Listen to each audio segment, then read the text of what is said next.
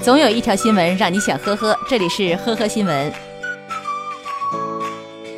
近日，江苏扬州的汪女士夜晚散步回家路上遭遇了抢劫，手机和钱包被夺走。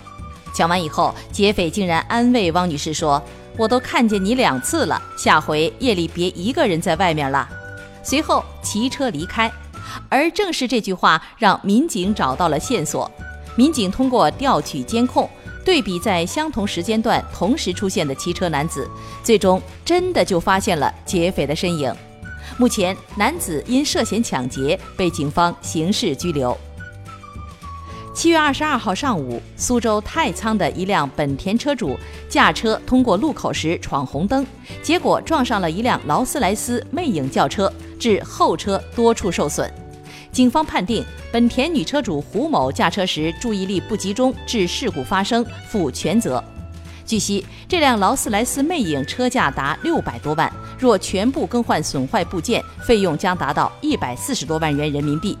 而胡女士听到这个数字以后，也彻底懵了，因为她的车只买了一百万的第三方责任险。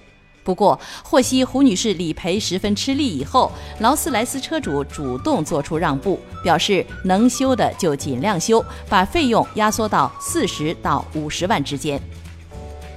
近日，江苏常州的男子韦某跑到派出所自首，称自己酒后驾车，求民警将自己关进牢房，自称想静一静。民警开始以为自己是听错了，经过酒精测试，方知对方确属饮酒驾车。随后通知交警大队将其带走。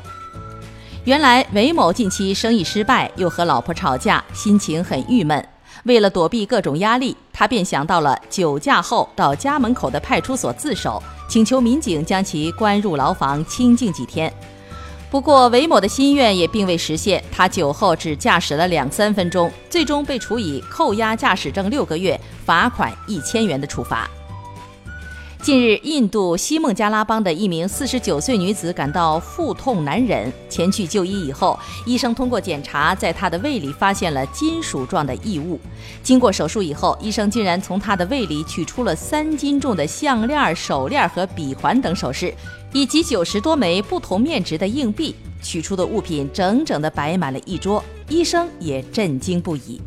医生表示，有些首饰已沉淀到她的骨盆部位，若再不取出，会对女子造成极大的伤害。